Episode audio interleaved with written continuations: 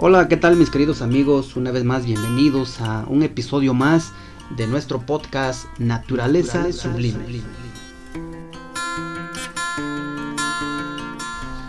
En el episodio de hoy, queridos amigos, hablaremos acerca del diluvio.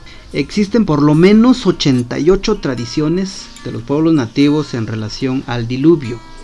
Todos ellos tienen gran similitud con el registro bíblico.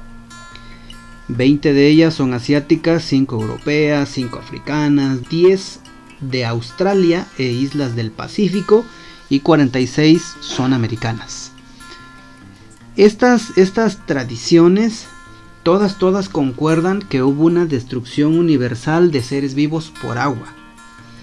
Que hubo un medio flotante de salvación, pudo ser un bote, una barca, una balsa, una jangada, canoa, etcétera que algunos seres humanos fueron salvados de la destrucción, que la actual debilidad de la humanidad es consecuencia del diluvio.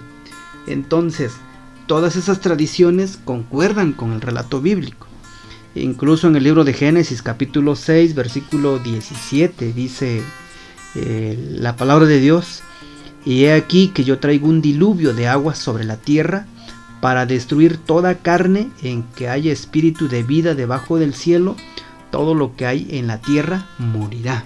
Entonces, si estas tradiciones concuerdan, tienen gran similitud con el relato bíblico, ¿por qué presentan esa similitud? A lo mejor estas culturas pues leían la Biblia, tenían esa parte de la historia que venía de generación en generación, pero concuerdan mucho, bastante, bastante con el relato bíblico.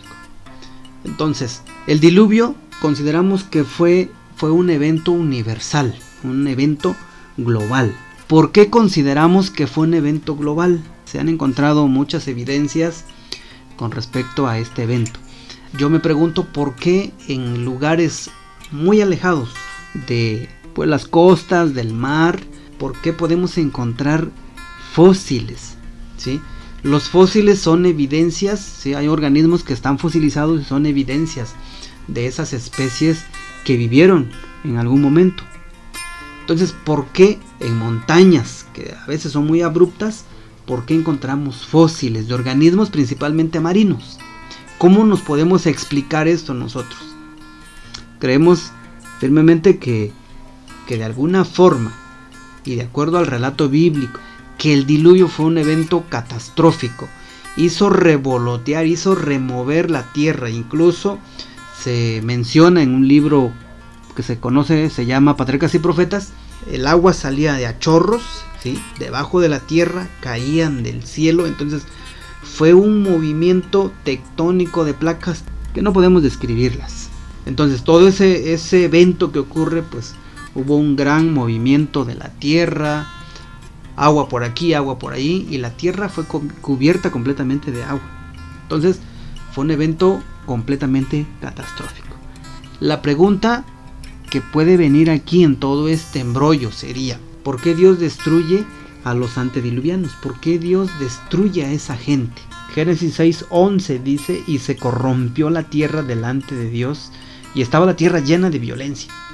Y miró Dios la tierra, y he aquí que estaba corrompida, porque toda carne había corrompido su camino sobre la tierra. Eso dice Génesis 6, 11 y 12.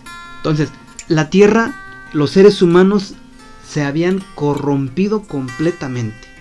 Practicaban la poligamia, no, no deseaban conservar a Dios en su memoria, llegaron a negar la existencia de Dios, construyeron altares a sus ídolos, no se respetaba el vínculo matrimonial ni los derechos de propiedad. Era una época donde pues no había respeto, adoraban a la naturaleza, adoraban las obras de sus propias manos y enseñaban a sus hijos a postrarse ante imágenes esculpidas.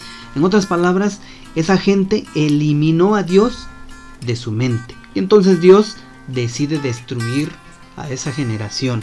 Incluso, queridos amigos, gozaban matando los animales. Y, el consumo de la carne, esto es terrible, ¿eh? de verdad. El consumo de la carne los volvía aún más crueles y sedientos de sangre. Llegaron a considerar la vida humana con una gran indiferencia. Entonces, qué terrible era esta, esta generación. Entonces finalmente, pues Dios ahí se enoja, ¿sí? se le acaba la paciencia, la misericordia de Dios, porque pues, Dios es grande en misericordia, pero llega un momento que Dios ya no soporta. Le da mucha oportunidad a esa gente y finalmente no logra regresar a Dios. Lo más interesante de todo este relato, queridos amigos, es que Dios hace un juicio, pero también pone un medio de salvación. Dios le pide entonces a Noé que construya un barco. Le da las medidas exactas, le dice, mira, lo vas a hacer de este tamaño de largo, de alto, de ancho, de estos niveles. Entonces, en el libro Patriarcas y Profetas en la página 82 dice que se construyó como el casco de un barco para que pudiese flotar en el agua. Pero en ciertos aspectos se parecía más a una casa. Tenía tres pisos con solo una puerta en su costado. Y finalmente, queridos amigos, ese medio de salvación fue no solo para la gente que quería salvarse, sino también para la familia de Noé. Pero la gente tenía la oportunidad de, salvarse, no, no, lo quiso hacer, no, no lo hicieron, porque estaban tan sumergidos, podríamos llamarle, estaban tan, tan atrofiados por el pecado, que fue difícil comprender ¿sí? estas dimensiones de este diluvio universal. Incluso ellos no creían que iba a suceder algo tan grande, tan desastroso como un diluvio. ¿Por qué no lo creían? Porque el mismo libro de Génesis relata que en esa época no llovía. ¿sí? La gente no estaba acostumbrada a la lluvia. Incluso Génesis capítulo 2, versículo 6 dice que no, no había lluvia en la tierra, sino que subía de la tierra un vapor el cual regaba toda la faz de la tierra. Entonces esa gente no tenía nociones de lo que era lluvia, de lo que era un diluvio. Finalmente ellos no creyeron. Noé predicó 120 años, exhortando a la gente de este diluvio y que ellos creyeran, pero finalmente esta gente no creyó. Y Dios los tuvo que destruir por este diluvio universal, un diluvio que abarcó toda la faz de la tierra. Pues queridos amigos, en este episodio hemos visto varios aspectos con respecto al diluvio.